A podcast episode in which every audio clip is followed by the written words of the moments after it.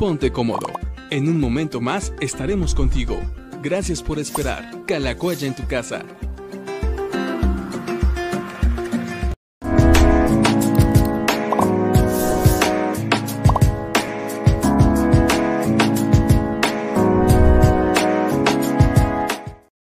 Bienvenidos amigos a Diálogos con el Pastor, hoy en el programa número 143, si no mal recuerdo, creo que sí es el 143. Y bueno, hoy estamos transmitiendo en vivo, jueves 12 de agosto, un poquito más de las 5 de la tarde, y qué gusto poder saludarlos y verlos desde acá, desde Calacuaya hasta tu casa. También saludamos a todos aquellos que nos están escuchando por Spotify, esperando que estén muy bien. Y bueno, pues que también eh, esperamos que llegues pronto, que no te encuentres tráfico en el camino y que, y que y esperamos que haya sido un buen día o estés también de camino al trabajo, eh, teniendo una, una, mañana, una tarde, una noche provechosa, eh, productiva y te mandamos un saludo desde acá. Y bueno, pues ya tenemos bastantes comentarios, ahorita vamos a empezar a leer algunos. Y pero por acá también ya está listo el pastor Gilberto. Hola, hola, ¿cómo estás? Hola, yo muy bien, gracias a Dios. Espero que toda la gente también esté bien, disfrutando de una bonita tarde. Que hoy cuando fuimos a comer parecía que nos iba a, a tocar una tormenta, pero fue una amenaza. Ya salió otra vez el sol, entonces ahorita está bonito el clima. Fue el lunes, ¿no? Que nos quedamos encerrados en el comedor como una hora por una tormenta que se cayó. El lunes sí nos quedamos encerrados, ya no pudimos regresar a tiempo, tuvimos que esperar un buen rato que Sí, no, ya no, ya no pudimos regresar rápido, pero bueno, pues hoy sí pudimos eh, tocar base en las oficinas antes de que nos cayera la tormenta. Bueno, pues oramos para iniciar, que tenemos sí algunas preguntas y saludos eh, por acá.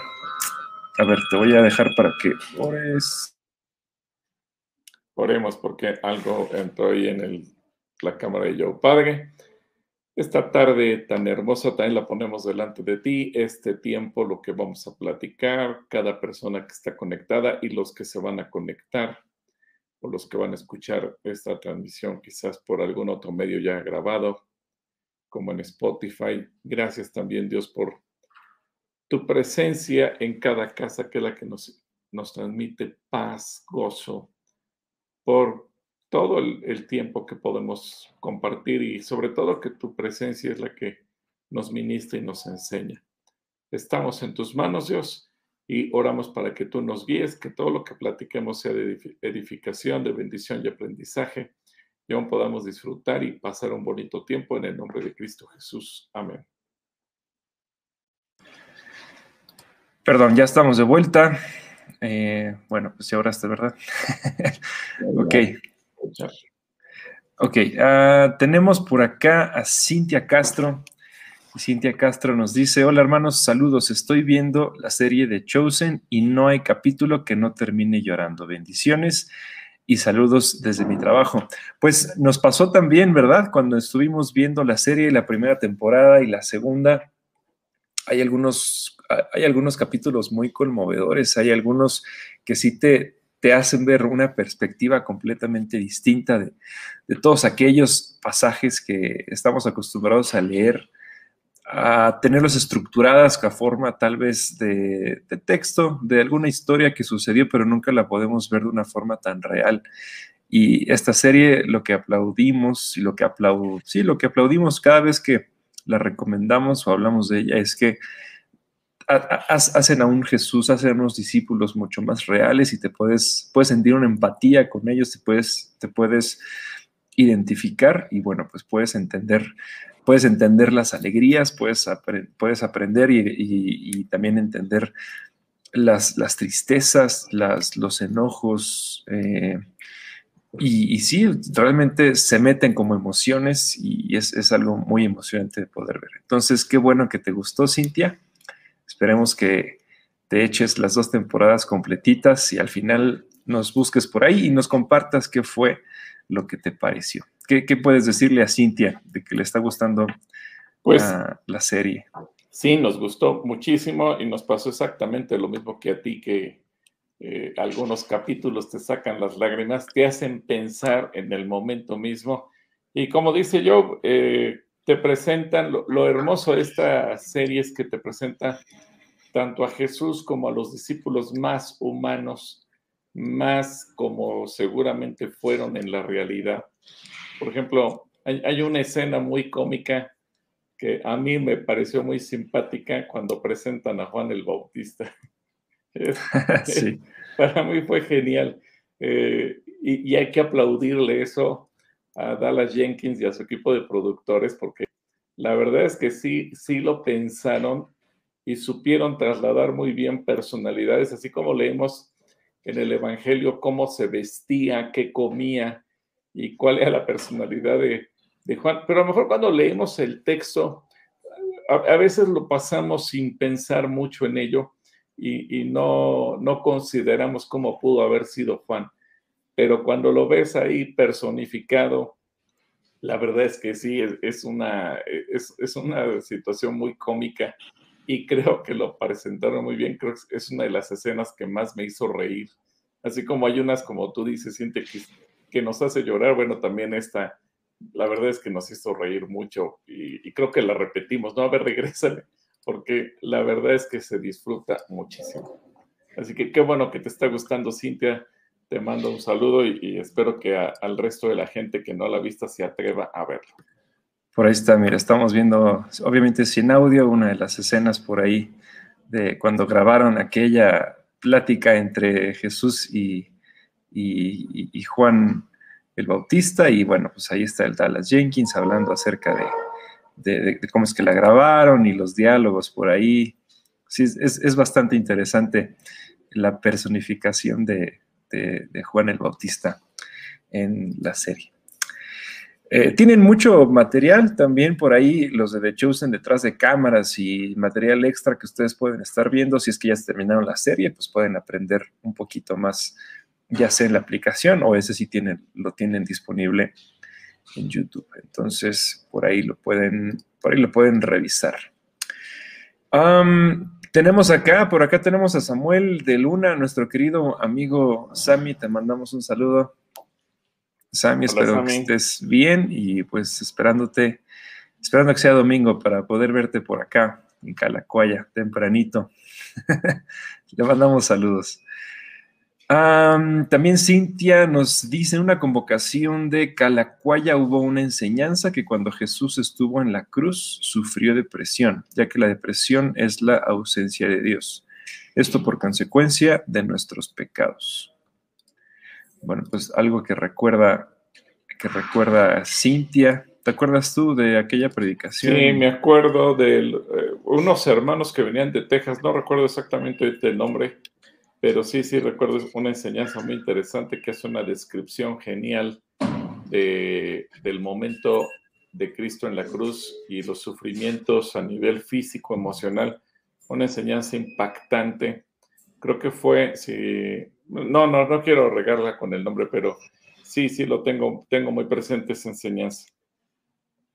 Razón, bueno, Cintia. pues gracias Cintia por recordarnos aquello y eh, Edrey nos hace una, dos, tres, 4, 5, 6, 7, 8, 8 comentarios y en oh, cada bueno. comentario como dos preguntas. a ver, vamos a, vamos a tratar de, leer, de, de, de leerlas todas por acá. Eh, nos dicen, 1 Corintios 3, 11 y 12 dice que nadie puede poner otra base del que ya está puesta, el cual es Jesucristo, y sobre esa base se podrá seguir construyendo con oro, piedra, tales piedras preciosas, madera, paja o caña. ¿Qué tipo de enseñanza se puede significar cada elemento y o material? Uy, pues es que cada material nos daría para una prédica nada más. ¿Qué significa lo que dice el versículo 15 cuando dice que si no pasa esa prueba lo perderá todo, aunque él se salvará como si escapara del fuego? O como lo dice la Reina Valera 60, si bien él mismo será salvo, aunque así como por fuego y en la nueva versión internacional dice será salvo, pero como quien pasa por el fuego. Híjole, anda medio revuelto el Edrey. En el nivel del agradecimiento tiene que ver con el nivel de espiritualidad. Es verdad que la incredulidad es el pecado más grande en el sentido de la dureza del corazón. Ah, la oración dice que tenemos que orar por todos los hombres, pero ¿por qué Jesús en su oración por sus discípulos dice, yo ruego por ellos, no ruego por el mundo, sino por los que me diste? Son dos, siento que son dos cosas distintas. En Deuteronomio 22, 20 y 21 habla acerca de la acusación verdadera de un hombre que su esposa no era virgen y como consecuencia se tenía que apedrear a la esposa. Esto significa que Dios no aprueba y o une en matrimonio cuando uno de los dos es padre soltero o madre soltera. Edrey, para esta última pregunta, yo me atrevería a decirte que no, y de hecho hubo una enseñanza de eso en mi destino a Marte. Eh, le dedicamos como una hora a hablar nada más de esto. Entonces, tal vez esa te la puedes eh, brincar, porque bueno, sí se, le dedicó y eso fue apenas la semana pasada que le dedicamos una hora completita a hablar solamente sobre este tema. Pero bueno, de todos los demás nudos eh, por ahí, que, pudieras llegar a comentarle a Edrey? Bueno, rápidamente, eh, lo que dice 1 Corintios 3, 11 y 12 eh, en realidad, lo que, bueno, hay varias enseñanzas aquí. Primero, ningún fundamento es válido, solamente Jesucristo. A veces los cristianos hasta para eso oramos mal, porque voy a suponer que yo voy a orar por Edrey y Señor, tú sabes que Edrey es un hijo tuyo que te ama y que te busca. Todo eso que yo ya dije ya echa a perder la oración. ¿Por qué? Porque yo no puedo llegar delante de Dios a pedirle que haga algo por lo bueno que es el o, o cualquier otra persona, mi esposa, mis hijos, no, ni un pastor, ni, ni quien sea. Recordemos que todos los méritos son gracias a Jesucristo. Así que yo no voy a convencer a Dios de que Él haga algo porque una persona le sirve, le ama, es buena persona, lo que sea. Así que el único fundamento es Jesucristo. Segundo, los materiales. Aquí también el Espíritu Santo se refiere a que cada uno de nosotros representamos a través de las obras que hacemos o el trabajo que hacemos para su reino algún tipo de material y pudiera sonar muy bonito o parecer muy bonito. Eh, como decimos los mexicanos, a veces nos dan gato por liebre, nos pueden engañar hay gente que puede comprar un material un producto, mejor dicho, que voy a suponer una mujer anda buscando unos aretes o, una pareja anda buscando unos anillos para casarse o el chico anda buscando para su futura esposa un anillo de compromiso de oro con una incrustación de algún diamante o alguna piedra preciosa.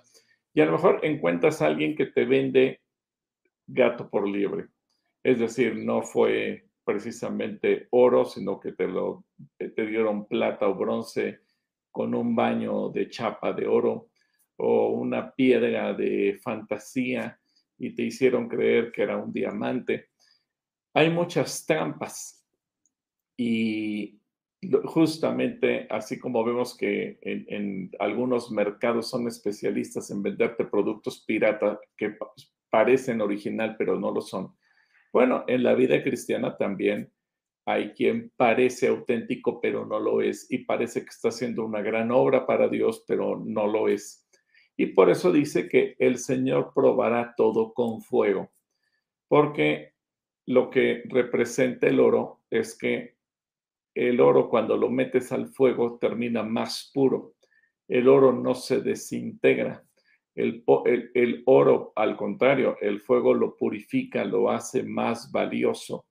Y muchas veces en nuestra obra, en nuestro ministerio, en nuestro servicio, en nuestra vida, tenemos que pasar por el fuego justamente para saber si nos desbaratamos con el fuego, como pudiera ser la hojarasca, como pudiera ser la madera, la paja, la caña, que inmediatamente nos vamos a desintegrar, o si resistimos a lo mejor podemos ser como la plata que medianamente resiste el, fuego, pero no es de la misma calidad que el oro.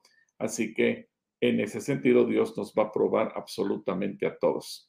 Así que todo eso es lo que tiene como representación lo que, esta pregunta que estás haciendo en los primeros versículos, de, en las primeras comentarios hasta el versículo 15, o como también dice eh, el versículo, aquí esta pregunta, como lo dice la Reina Valer 60, o si el mismo será salvo, aunque será así como por fuego, y en la nueva versión internacional dice que será salvo.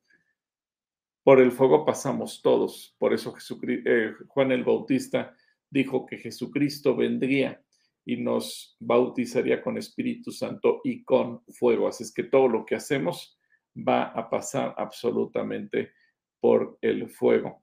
Ahora, la siguiente pregunta esta de el nivel de agradecimiento tiene que ver con la espiritualidad. Más que con la espiritualidad, tiene que ver con la, la conciencia de haber sido perdonado. Y allí está la parábola o la enseñanza, no parábola, la enseñanza que nos da Jesús cuando entra a comer a la casa del, del fariseo y, y, una mujer entra y le lava los pies a Jesús y los unge con un perfume. Y ahí Jesús explícitamente lo señala. Eh, ella amó mucho porque se le perdonó mucho. Y, y, le dijo, tú no me, no me lavaste, no me ofreciste nada y le está haciendo la referencia. El problema es que el fariseo se sentía tan perfecto que no tomaba conciencia del perdón de Dios sobre su vida. Cuando una persona cree, pero yo no era malo, yo siempre busqué a Dios y es que pues yo llegué a ser cristiano porque yo siempre desde chiquito lo estuve buscando y se echa muchas flores como diciendo, a mí, nunca me van a haber encontrado en el pecado. Esa persona pues ya tiene su justificación en sí mismo pero cuando uno reconoce, a mí Jesucristo me sacó del bote de la basura, y yo era un pecador y Cristo vino y cambió mi vida y me perdonó y me transformó y me restauró y me renovó, etcétera, etcétera. Pero uno reconoce que lo que somos no fue por nuestros méritos, sino por el perdón de Dios. Es entonces que uno puede vivir agradecido con Él.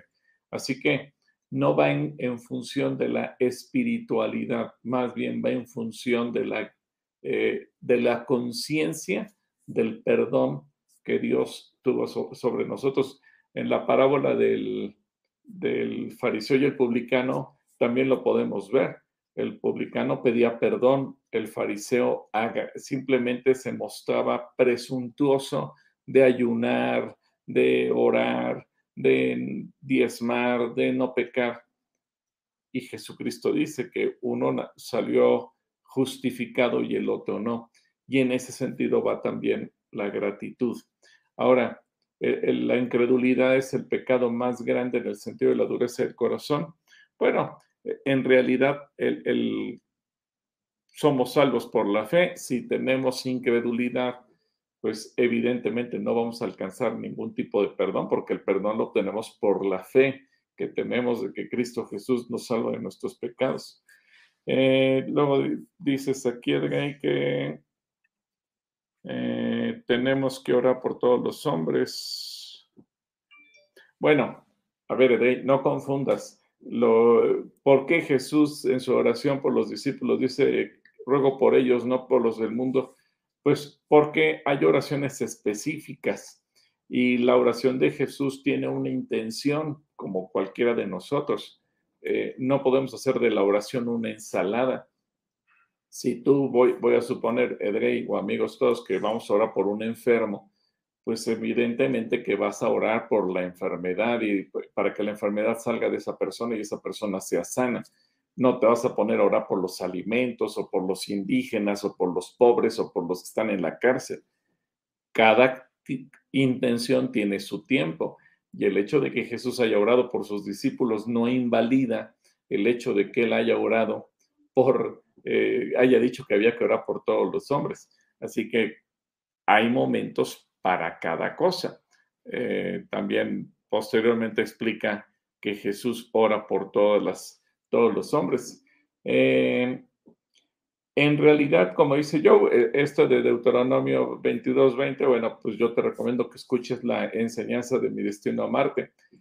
aquí en realidad no es que el Señor castigue a una persona por, por no ser virgen o ser madre soltera o cualquier otra cosa o padre soltero, sea hombre o sea mujer. Lo, a lo que el Señor se refiere más bien aquí es a la honestidad. Obviamente primero el Señor exige en nosotros la santidad, pero en segundo lugar también exige en nosotros la honestidad. Esto va en función de lo que Mateo 19, Jesucristo enseña en Mateo 19. La única causa por la que es válido el divorcio dice que es por la inmoralidad sexual. Y aquí podría entenderse el engaño, es decir, a lo mejor un chico le propone matrimonio a una chica y el chico nunca le dijo a ella que ya tenía vida sexual. Imagínate qué pasa si eh, al paso del tiempo resulta que la chica eh, se casan y la chica ya casada contrae una enfermedad de contagio sexual o de transmisión sexual, pues obviamente eh, fue culpa del chico y eso fue un engaño porque nunca le dijo a ella o viceversa de ella hacia él. Y aquí, por eso es muy importante en, el, en una relación previa al matrimonio ser honestos, ser transparentes y decir yo fui esto, yo viví esto, y eso permita que tanto él como ella puedan tomar la decisión, te acepto, te perdono, tu pasado queda olvidado, pero también la honestidad y, el hecho de poder decir quién somos, de dónde venimos, etcétera, etcétera. Así que no, no, no confundamos que Dios no aprueba la unión, no, lo que no aprueba Dios es la deshonestidad casarnos haciéndole creer al, con quien nos vamos a casar que somos una persona completamente diferente de la que somos. Cuando yo tengo una pareja en consejería previo al matrimonio, una de las tareas que dejo siempre al principio es platiquen de su pasado mutuamente, háblense de lo que son, lo que fueron, si hay algo que pedir perdón, pidan perdón y obviamente lo explico con mucho, mucho detalle. ¿Por qué? Porque el día que estén casados no se valen las sorpresas. Ah, pero yo no te dije que tenía por ahí un hijo, o no te dije que yo traía una enfermedad de contagio sexual. No, eso no se vale. A eso se refiere. Así que espero que eso quede claro, mi querido Edrey, y que sea de bendición para toda la gente que nos está viendo. Te mando un saludo. Muy bien, bueno, pues por acá nos está diciendo Ah, le mandamos un saludo a Edrey. Por acá Lucy dice, le cambiamos el nombre a Diálogos con el Pastor y Edrey. Eh, muy bien, saludos Edrey. Esperamos que las dudas, o más bien parte de las dudas, son nada más las de hayan quedado resueltas. Y bueno, sí, te invitamos a que revises Mi Destino a Marte y puedas por ahí también esparcir alguna de las dudas que tienes. Por acá Lucy López también nos manda saludos y nos dice, sin nada podrá separar del amor de Dios. Es, esto es, más bien está escrito en Romanos 8, 38, 39. Entonces, ¿por qué el pecado sí nos separa de Dios? Muy buena pregunta y reflexión de Lucy. Eh, a ver, yo pon, por favor, Génesis 3, Génesis 3, versículo 8. Génesis 3, 8. Creo que aquí hay que entender algo, Lucy, que en realidad nada nos separa. Incluso en el pecado, Dios nos busca. El problema no es que algo nos separe. Lo único que se puede separar de Dios somos nosotros mismos. A ver, Joe, ¿qué dice Génesis 3, 8? Dice, con el viento de la tarde, el hombre y su esposa oyeron que Dios iba y venía por el jardín, así que corrieron a esconderse de él entre los árboles. Gracias. Si te das cuenta, ellos ya habían pecado, pero el Señor los seguía buscando. Pero el hombre y la mujer decidieron esconderse. No es que el pecado los haya separado, ellos decidieron por si tú quieres, por la conciencia, porque se sentían culpables, porque se sentían avergonzados, por lo que gustes y mandes. Y regularmente cuando una persona está en pecado, no quiere orar, no quiere leer la Biblia, no quiere acercarse a Dios porque se siente mal. Pero no es que, que, que algo tenga el poder de separarnos de Dios. Tanto es así que Cristo vino a morir por los pecadores y Cristo se hizo pecado para que nosotros fuéramos perdonados y fuéramos justificados. Espero que esto te quede claro, Lucy, y, de esa manera entendamos que absolutamente nada, ni siquiera el pecado nos puede separar del amor de Dios. Lo que nos separa somos nosotros mismos, porque aun cuando Pedro negó a Jesús, Jesús le dio la oportunidad de arrepentirse y ser restaurado. Judas no lo hizo y por eso Judas terminó mal, pero eso ya es una decisión personal. ¿sí? Un saludo, Lucy, que Dios te bendiga. Saludos, Lucy. Cristina Méndez nos dice, buenas tardes, Pastor y yo, Dios les bendiga grandemente. Manuel Súa desde Cotitlán Izcalli. Sara Pérez también nos saluda y nos dice, tengo dos preguntas. ¿Qué pasa cuando la salud mental de un cristiano no está bien? Y la segunda, ¿está mal ser una persona introvertida? Buenas preguntas de Sara. Bueno, eh, obviamente cuando una persona tiene salud mental, también hay que buscar eh, tratamiento médico. Es exactamente igual que cuando una persona se siente enferma físicamente. Nuestro primer paso obviamente es orar. Eh, si una persona se cayó, está enfermo del estómago, de la garganta o de lo que sea, lo primero que hacemos es orar, absolutamente. Y después si, si, no hubo el milagro de sanidad de inmediato, bueno, pues recurrimos a los médicos y, se tendrá que seguir el tratamiento. En el caso de la salud mental es exactamente lo mismo. Oramos para que una persona pueda ser restaurada en su, en su mente, en sus pensamientos, en sus emociones, pero también es necesario ir al médico. Y, y tu pregunta es buena, Sara, y la agradezco porque muchas veces los cristianos tenemos así como un tabú, tenemos alguna idea rara y pensamos que es malo buscar ayuda médica cuando una persona tiene un problema de salud mental, porque pensamos que eso solamente Dios lo pudo haber resuelto y si Dios no lo resolvió, esa persona ya está condenada a vivir con la enfermedad mental. No, desde luego que no. Es necesario buscar ayuda. Eh, si ya se oró, se descartó la posibilidad de alguna situación espiritual, eh, hay que buscar la ayuda. ¿Y está mal ser una persona introvertida? No. Eh, yo creo que Dios creó al ser humano con una gran variedad de personalidades, de caracteres, de temperamentos, de formas de ser. Y pues hay gente que es muy explosiva, muy jovial, muy extrovertida, bueno, pues también hay gente que es introvertida. Eh, es como si preguntáramos, ¿es, es mala la, la, uva cuando existe la fresa? No, pues Dios creó todo tan distinto, tan diverso, que yo creo que el mundo es bonito porque hay una gran variedad de personalidades y de características de los seres humanos y Dios así nos hizo y así somos y, y no hay que verlo como algo malo. Yo creo que sano. Imagínate que todos fuéramos iguales y que todos fuéramos extrovertidos y todos fuéramos gritones y todos fuéramos bromistas y que todos fuéramos exactamente igual, pues sería muy complicada la vida, a lo mejor sería muy aburrida, pero yo creo que es bonito que haya ese contraste de personalidades, eso nos enriquece a todos. Un saludo, Sara, Dios te bendiga.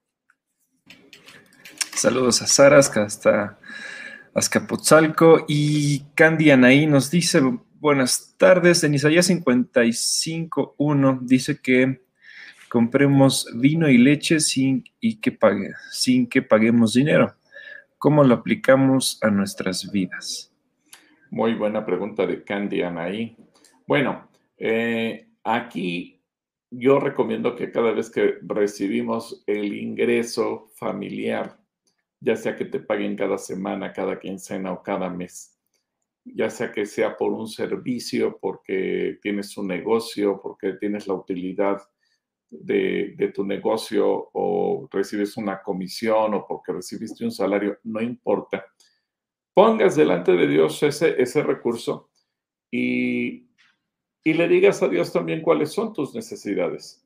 Muchas veces lo que Dios permite es que lleguen cosas a nuestra vida sin que necesariamente nosotros paguemos dinero. Eh, a veces Dios hace que lo que compramos se multiplique a veces nos obsequian algo, a veces Dios nos va a bendecir de manera sorprendente, hará milagros para que algo llegue a nuestra vida. Eh, a veces los cristianos lo malinterpretamos y ese versículo, a ver cómo dice yo. Dice, todos los que tengan sed y vengan, todos los que tengan sed vengan a beber agua y los que no tengan dinero vengan y lleven trigo, vino y leche sin pagar nada. Así es.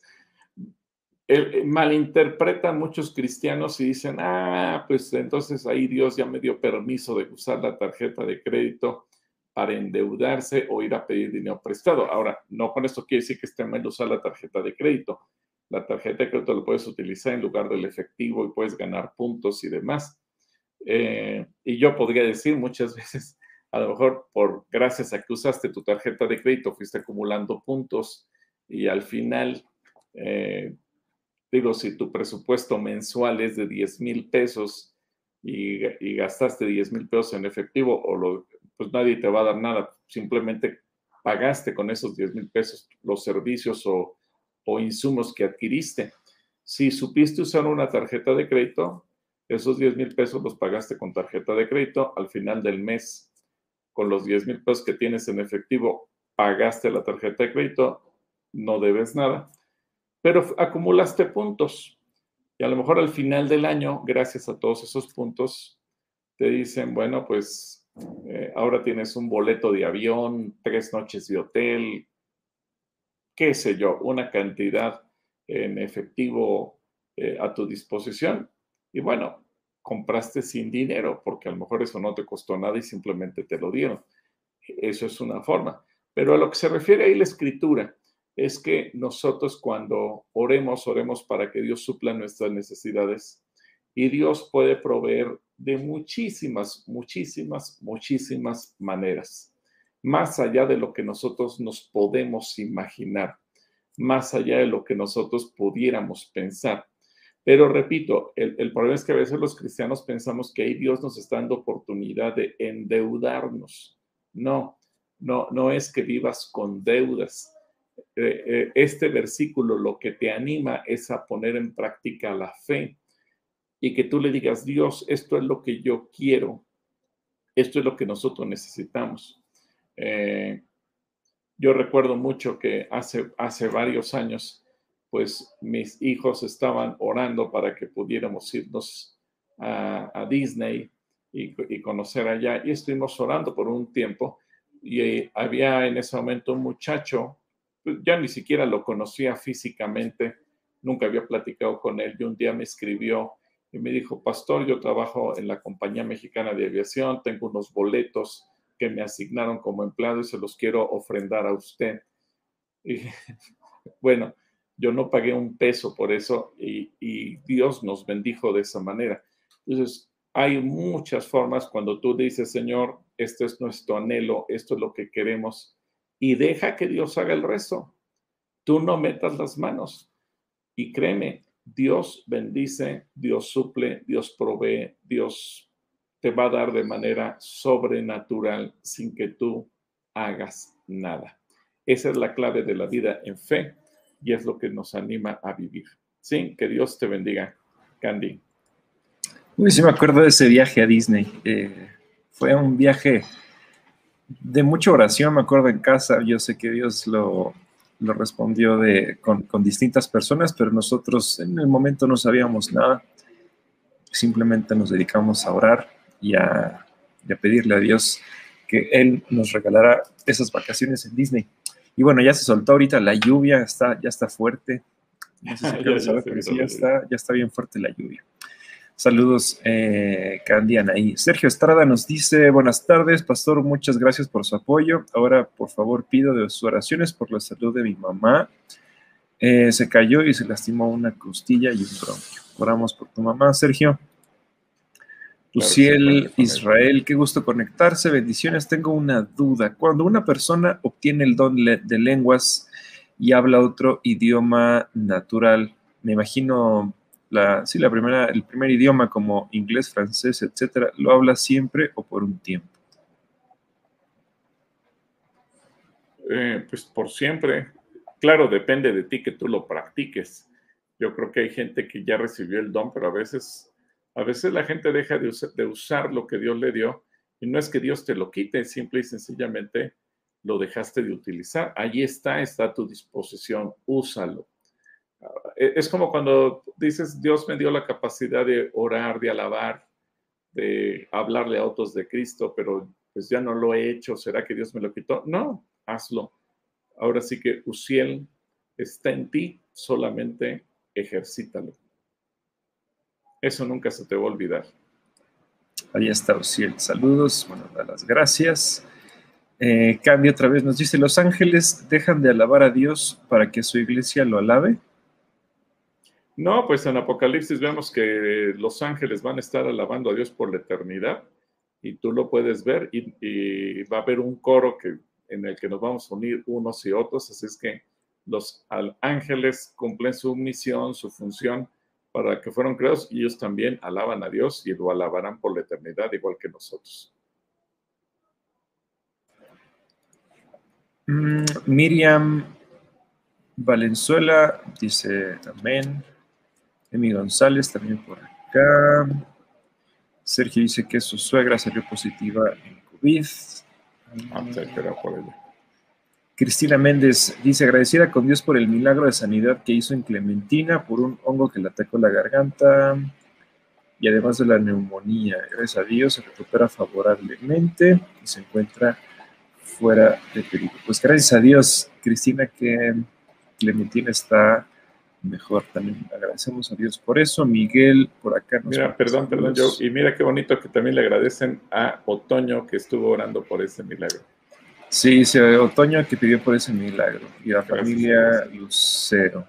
Sí, dice adiós. Muy bien, gracias, eh, Cristina. Maggie dice que manda saludos desde Guanajuato. Malo Alzúa también. Disculpe, ¿cuándo están las ligas para los cursos?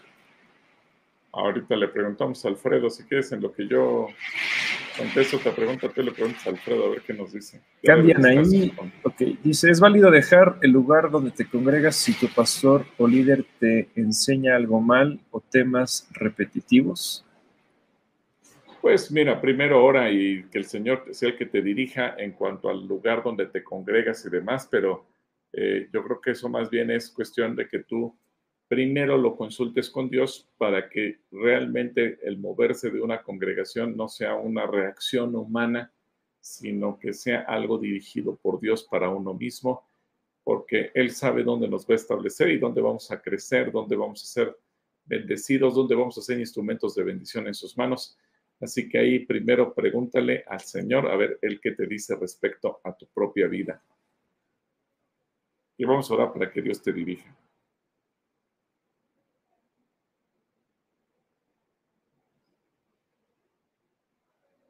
Gilberto Díaz manda saludos desde, desde el puente, desde la caseta número 2. Eh, Maggie Mendoza dice, me iban a operar y el Señor me sanó, gracias a Dios. Gloria a Dios por ese milagro. Eh, por acá Ángel García dice, pido de su oración. Hoy hubo un incidente con mi vecina, se metieron a mi casa con palos esperando a que yo salga para golpearme, rompieron vidrios y se calmaron hasta bien a la policía. Bueno, pues oramos por, oramos por la situación en tu casa, Ángel. Sí, oramos por eso. Blanca Estela, sí. Blanca Estela, también por acá nos saluda. Corina ML también. Ah, la segunda temporada está solo en inglés, está subtitulada, Ángel, está con subtítulos. Porque conviene que Ángel eh, actualices tu aplicación porque eh, se tardó un poco en que cargara con los subtítulos, pero ya la puedes tú actualizar y seguramente ya lo vas a poder ver con subtítulos en español. Sí, ya, ya, ya está con subtítulos. También por acá está Polito Neria saludando. Rafael Insunza, pido oración por provisión y empleo. Hoy tuve una entrevista y sabe que Dios te va. Oramos para que nos des testimonio la próxima semana que ya tienes ese empleo. Erika Gonzalitas dice, ya no puedo continuar viendo la serie de los elegidos, se pone la pantalla en negro. ¿Sabes si puedo hacer algo o en dónde más aparte de la aplicación puedo verla? En el sitio web, Erika, ahí puedes encontrarla, y, pero sí, actualiza tu app y ahí es, ahí es, ahí está, ahí está. De hecho, acabo de meterme y sí está. Sin ningún problema se puede ver en la aplicación. Jazmín dice, hace unos días leí que Dios sabe todo lo que va a pasar. Esto me da a entender que nuestro futuro ya está escrito. Gracias, soy Santiago, de 14 años. Pues más que escrito nuestro futuro, Dios sabe, conoce cómo reaccionamos los seres humanos, Él sabe lo que vamos a hacer. Él nos da la oportunidad de elegir cosas buenas, pero también Él sabe de qué manera actuamos, cómo reaccionamos, y por eso es que Dios conoce absolutamente todo no es que haya una predestinación y si tú querías ser salva, eh, Jazmín, y Dios dice que no, no, eh, eh, el Señor anhela bendición para todos, Él anhela vida para todos, Él anhela abundancia para todos, pero obviamente hay cosas que Él sabe que si de alguna manera nosotros tomamos una decisión buena o mala, Él sabe lo que, lo que va a venir como resultado. Eh, muy interesante cuando Jeremías le pregunta al Señor, ¿qué hago, Señor? ¿A dónde voy? En medio de la deportación del pueblo a Babilonia. Y el Señor le respondió, haz lo que tú quieras. Si te quieres quedar en Jerusalén, quédate en Jerusalén. Si te quieres ir a Babilonia, ve a Babilonia. A donde tú vayas, yo voy a bendecirte. Eh, y eso te enseña que Dios nos da total libertad para tomar decisiones y para que nos podamos mover de acuerdo su voluntad. Así es que, eh, eh, no es que seamos robots ni que todo esté escrito respecto a nosotros, no, Dios quiere que nosotros tomemos las mejores decisiones. Sí, te mando un abrazo, que Dios te bendiga. Eh, y antes de pasar otra, Erika Gonzalitas, también hay televisiones que hoy en día requieren una actualización de su software, a veces es actualizaciones para corregir errores de conectividad, como puede ser el caso de una computadora. Así es que te recomiendo que, lo, que la actualices también el software de tu pantalla. Ahora sí, Joe, lo que yo nos va a poner una imagen de cómo está lloviendo, no se ve. Está, está, está lloviendo fuerte. Está lloviendo bastante fuerte. Pero bueno, lo bueno es que lo bueno es que no nos agarró el jugador como el lunes estuvo intenso. Pues está lloviendo bastante, bastante duro. Sara Pérez dice, Pastor, el martes los, los encontré más bien en la foto que mostró Joe, pero no la mandé porque no supe a dónde. ¿A dónde pueden mandar la foto? Ah, bueno, pues poner ahí el, a dónde la pueden mandar, ya sea que lo, pueden mandar por el Facebook a una aquí mismo o por correo electrónico. Pueden mandarla a cualquiera de este correo. Mi querida Sara. Sara. Y aquí lo puedes, aquí lo puedes mandar. ¿Sale? Cualquiera de esos o búscanos en Facebook también. Facebook nos puedes mandar un, inbox. Eh, Javier Salaverri dice, mi, mi pregunta es, ¿tomado Ah, como pecado tener. Ah, es tomado como pecado tener pesadillas, ya que considero que pecar es más bien cuando estamos conscientes. A ver, más bien la pregunta es: ¿es malo tener pesadillas o no es malo tener pesadillas? Yo creo que si tuvieran pesadillas porque cenaron muy pesado, ¿no? O cenaron sandía o algo así. Dicen que la sandía cae pesada para cenar. o, o, cenaron muchas quesadillas, eso provocó las pesadillas. No, yo creo que bueno, obviamente hay gente que eh, pudiera ser que esté viendo cosas indebidas y eso genera que tengas pesadillas. Eh, en realidad, los seres humanos, según los estudios de, los psicólogos, muchas veces vamos construyendo lo que soñamos durante la noche eh, con lo que vivimos a lo largo del día.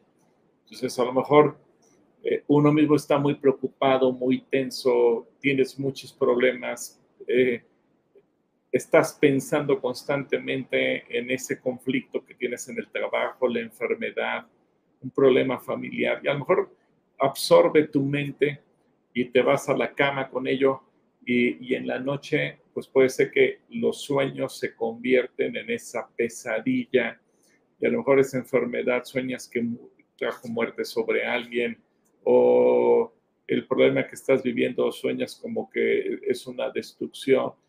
Y a veces, pues no, no es que tú tengas control de ello. Yo creo que para ello, eh, Javier, es interesante que nosotros pongamos delante de Dios también nuestro sueño, dado que no podemos controlar lo que soñamos y que simple y sencillamente podamos decirle, Señor, pues, eh, como, a ver si puedes poner yo el Salmo 4.8, el Salmo 4.8, y en, función de eso orar y decirle, Señor, pues pongo delante de ti mi noche, mi, mi sueño, a lo mejor tuve un día muy pesado, tengo muchos problemas, muchos conflictos, pero que esos problemas no me lleven a tener pesadillas en la noche. Como dice Salmo 4.8. Dice, cuando me acuesto, me duermo enseguida, porque solo tú, mi Dios, me das tranquilidad. Así que pon en, las manos de Dios tus sueños para que Él te dé tranquilidad. A veces un sueño también podías tener algún tinte profético, como ese sueño que tuvo el faraón respecto de las vacas gordas, las vacas flacas, o el sueño que tuvo Nabucodonosor con esa escultura. Eh, pero bueno, eso ya serían eh, otras cosas. Pero en cuestión en sí de las pesadillas, primero hay que ver cómo está una persona eh, viviendo y resultará todo lo demás. ¿Sí? Que Dios te bendiga.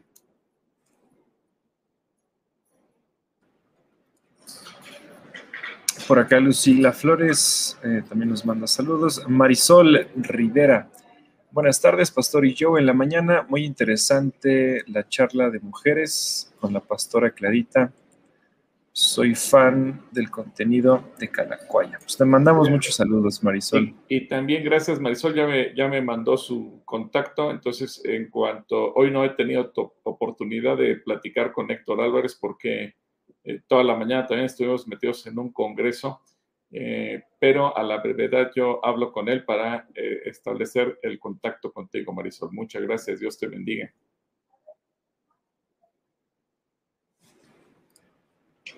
Honorina, Honoria más bien, Honoria García, buenas tardes, los bendecimos, es un gusto estar en diálogos, muchas gracias. Lucy García nos dice, buenas tardes, la paz de nuestro amado Señor Jesús sea con todos ustedes, gracias. Lucy, Leticia Ramírez, hermanos, los veo martes, jueves y domingos, es grato aprender cada día más. Gracias para ustedes, los bendiga grandemente. Muchas gracias. Gracias, Leti. Blanquita Flores nos dice una vecina que dice ser cristiana, dice que cuando alguien muere sus oídos están atentos y que les puedes pedir perdón. ¿Es verdad? Ah, caray, yo nunca lo había leído. No, no, es, que, mira, Blanquita, la gente tiene muchos mitos en torno a la muerte y todo eso hay que deshacernos de ello.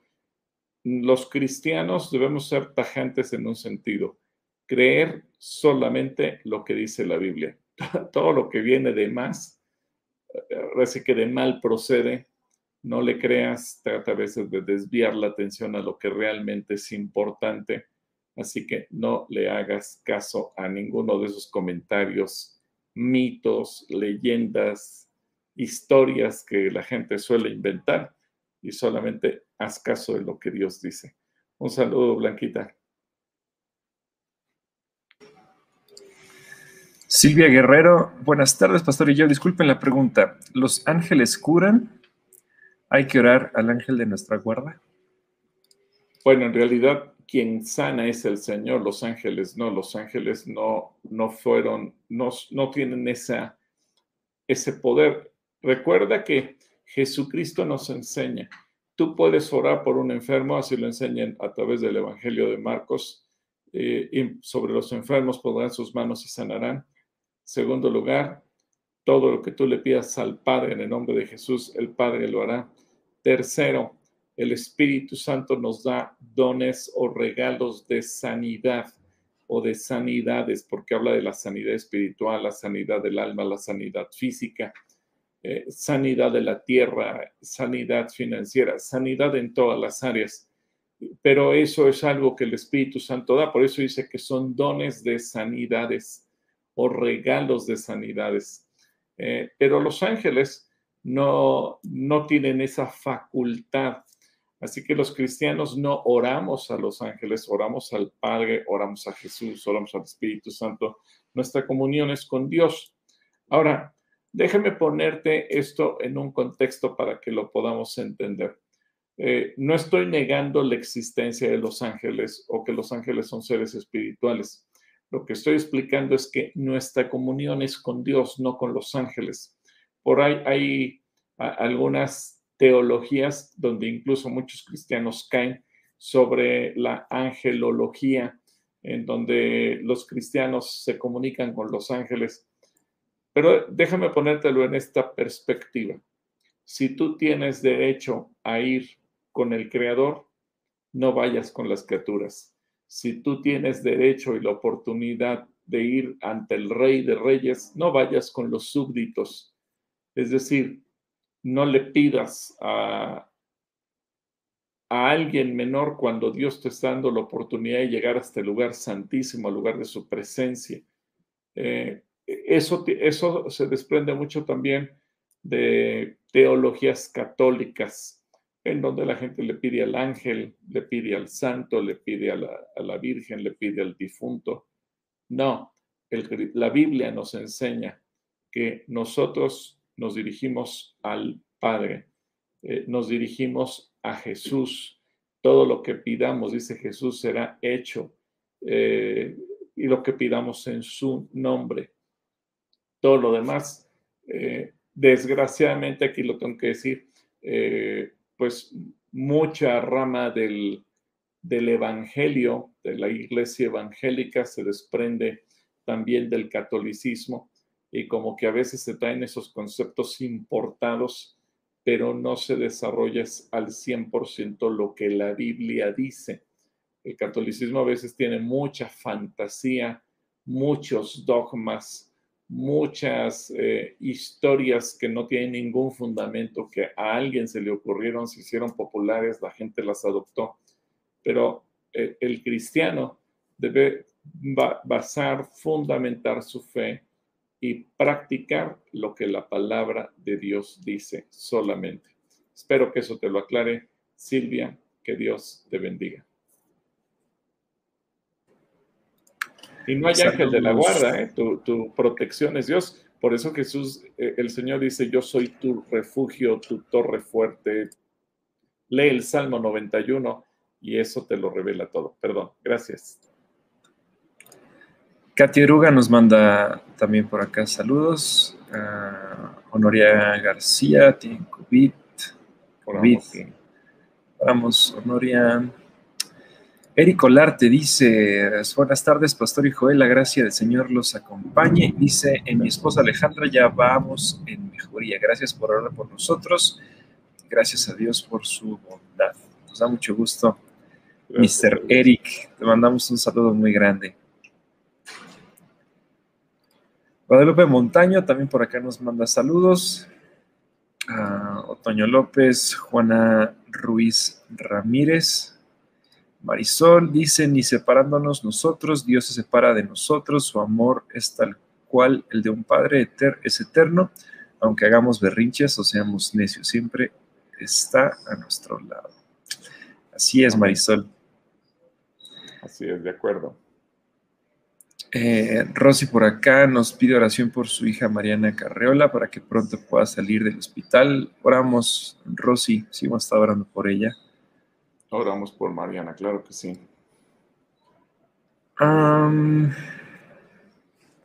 por acá, Nenis Santana nos pide oración porque le van a quitar el sábado la matriz. Estamos orando por ti.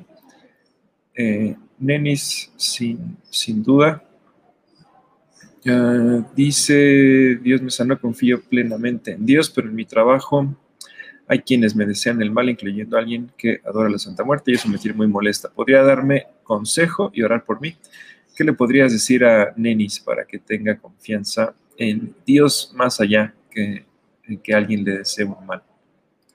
Pues mira, Nenis, no, no te sientas mal porque esto también es algo natural. Eh, nosotros, como cristianos, tenemos que actuar de acuerdo a lo que dice Jesús. Y yo le voy a pedir a Joe que me ayude poniendo Mateo capítulo 5, versículo 38, 38 hasta el 48. Mateo 5, del 38 al 48.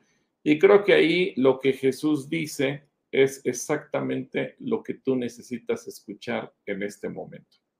Digo, vamos a estar orando por ti para que no haya absolutamente ningún problema en tu cuerpo respecto a tu salud, pero eh, pues vamos a, ver lo que dice Mateo 5 del 38 al 48. A ver, ¿qué dice? Dice, y Tito, voy a quitar tantito el mensaje y te voy a quitar este.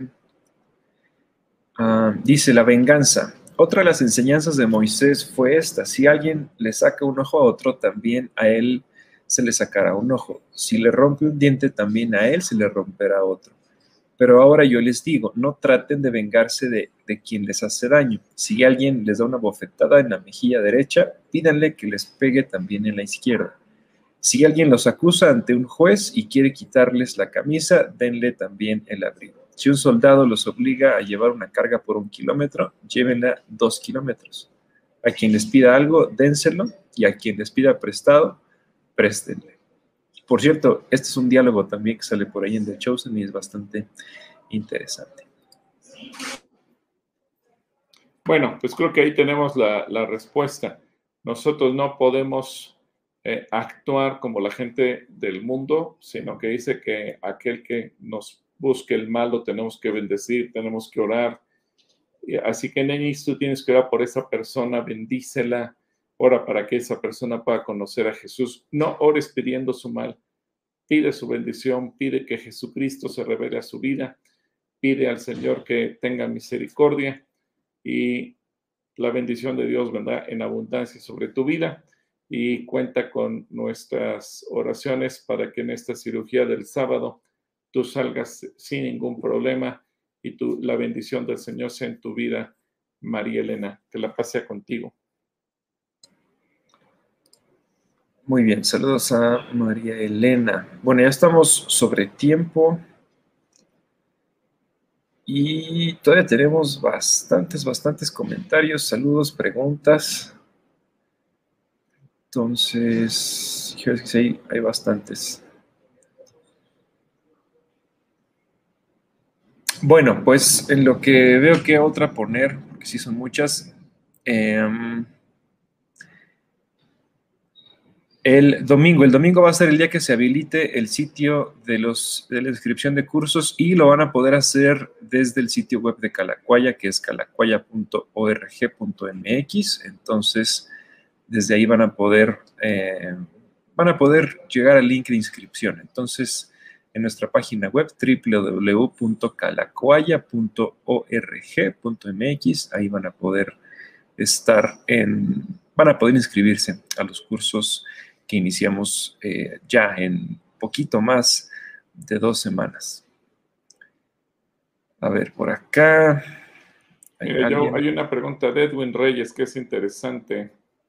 A ver. Eh, abajito de ahí. Acá está. Dice, ¿podría ayudarme con la explicación de esta palabra que tuve en sueños Eclesiastés 11.1?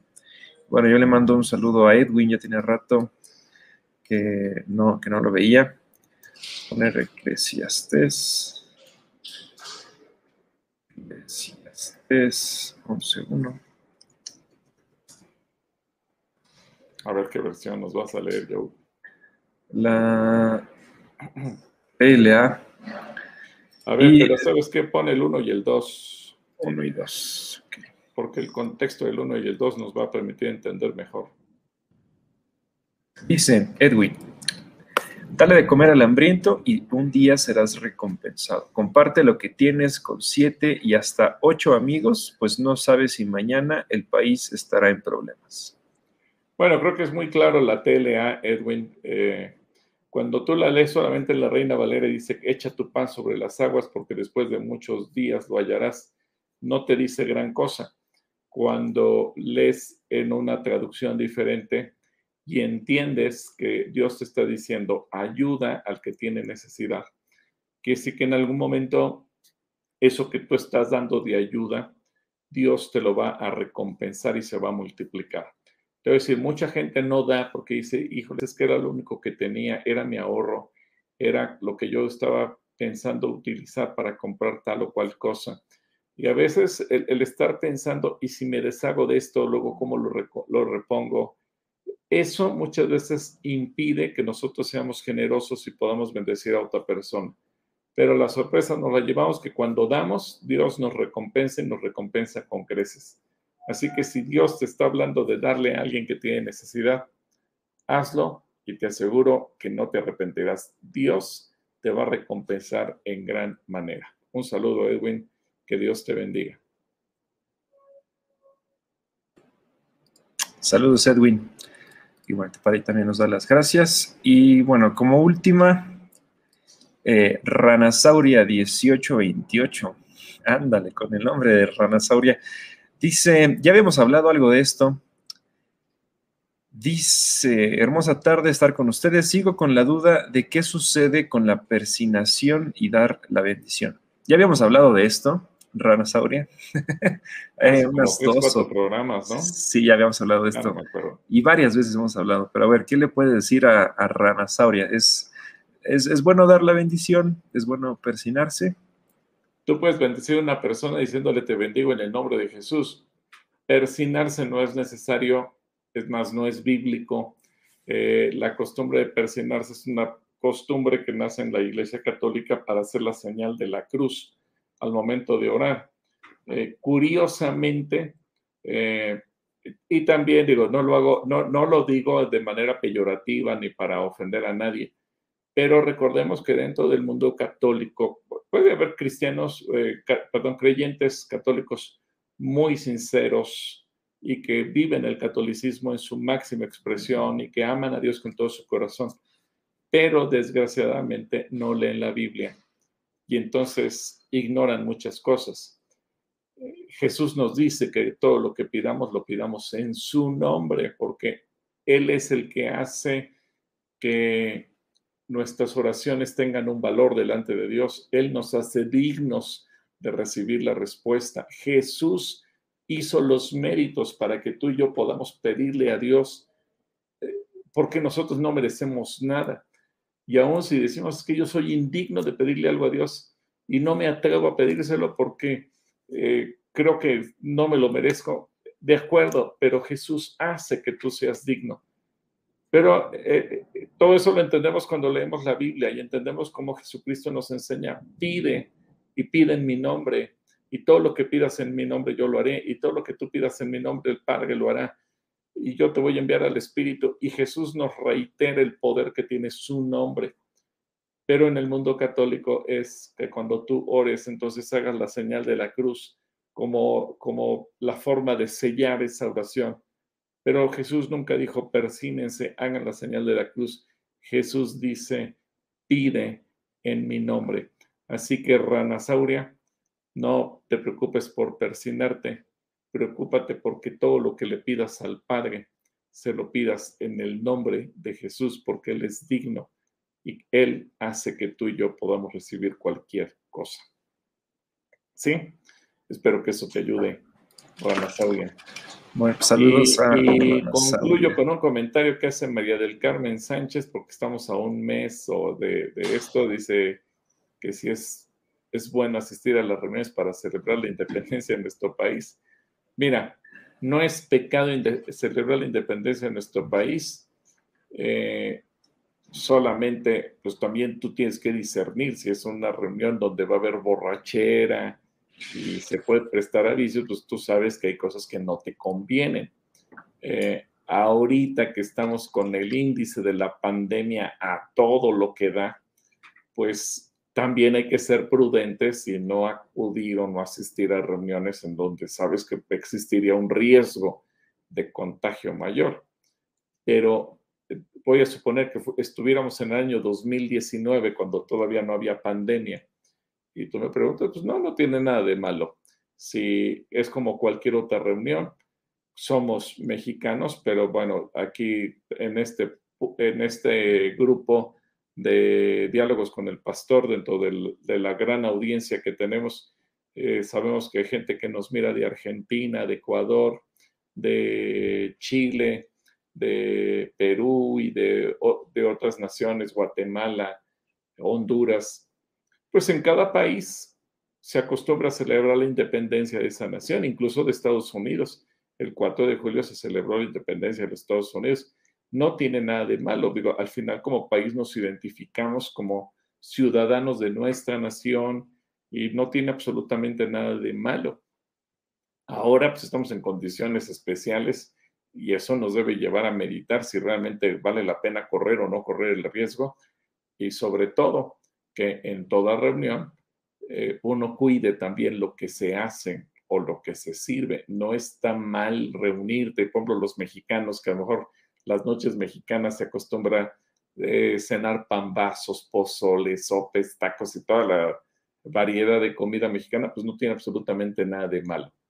Malo sería reunirse para emborracharse o para eh, hacer cosas indebidas. Bueno, pues ya sabes que para eso no te puedes reunir, pero no solamente en una noche mexicana. Cosas malas la gente puede hacer en cualquier momento. Pero eso de alguna manera también tiene que quitar de nosotros la idea religiosa de que porque celebro algo ya caí en pecado. No, porque tampoco Jesús nos impide a nosotros. Es más, Israel, muchas fiestas que celebra pues son en torno a su independencia, su liberación de Egipto.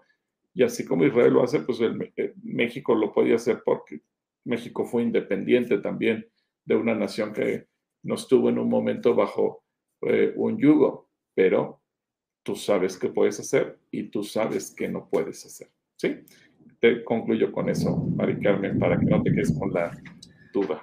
Bueno, y este año vamos a extrañar mucho los pambas. Bueno, no, en la, en la casa sí nos hace Yehudit, Yehuchef nos hace nuestros pambacitos, pero sí pues, extrañamos eh, reunirnos. Aquí en Calacoya los últimos años también hicimos algunas kermeses a favor de casa asistencia y era abierto a todo público, hacíamos juegos, vendíamos alimentos, teníamos diferentes actividades, tiempo de oración también por nuestro país y demás. Pero bueno, pues obviamente ya tiene... Hace y GIS se hicieron reuniones muy bonitas, en el colegio Calacuaya se hacían reuniones muy bonitas, es decir, no, no tiene nada de malo, pero pues ahorita no es momento de hacer reuniones, ¿no? Ahorita no se puede, pero, pero bueno, pues esperemos que más adelante, en otra oportunidad, nos podamos reunir para celebrar también como mexicanos. Muy bien. Es más, Joe, eh, coincidentemente el 15 de septiembre es nuestro aniversario y hay que decirle a la gente, nosotros estábamos preparando para haber hecho la reapertura y haber recibido a la gente y juntos celebrar el aniversario. Ahorita, por las condiciones que estamos viviendo, pues se ve lejano que podamos abrir Calacuaya. Entonces, pues ni hablar, hay que esperar. Sí, ya teníamos pensado abrir en septiembre, pero bueno, pues yo creo que va a tardar un poquito más. Por cierto, lidiarse nos manda saludos desde El Paso, Texas, entonces hasta Texas le mandamos saludos. Qué bueno, eh, Lidia, que nos puedes ver desde El Paso. Un saludo a todos por allá. Pues vamos a orar y le damos gracias a Dios por esta semana que nos permitió concluir. ha estado pesada este día, pero gracias a Dios todo va Bien, Señor, te damos gracias porque tú estás con nosotros, porque también permites que podamos pasar este tiempo reunidos, orando. Y, te pedimos, Señor, por cada persona que nos ha escrito en los comentarios por, algún, por alguna necesidad de trabajo, de provisión, Señor, también por, por salud, por aquellas personas que sabemos que están en los hospitales. Y aún si no, es, si no escribieron su intención, Señor, pero la tienen en su corazón y es algo que les está pesando, yo sé que tú escuchas aún las palabras que no se dicen y Tú puedes también traer de tu sanidad, puedes traer de tu salud, puedes traer de tu provisión, puedes traer de tu descanso para todas estas personas que lo están necesitando. Y te agradecemos porque hoy pudimos reunirnos, hoy pudimos también conversar un poco y aunque no se leyeron todos los comentarios y saludos, Señor, tú sabes y conoces cada uno de ellos y te pedimos una bendición especial para cada persona que nos escuchó, que nos escribió, que nos saludó que simplemente estuvo presente. Te pedimos por las reuniones de este fin de semana para que también tú nos hables de una forma poderosa, audible y muy puntual. Te amamos Dios y gracias por esta tarde. En el nombre de Jesús. Amén. Amén. Muy bien. Bueno, pues pórtense bien amigos y nos vemos pronto en el último punto el próximo domingo. Bye.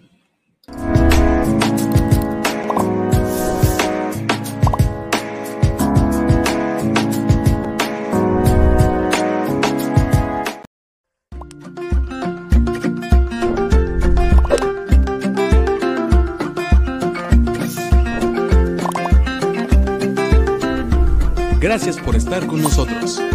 Dios te bendiga.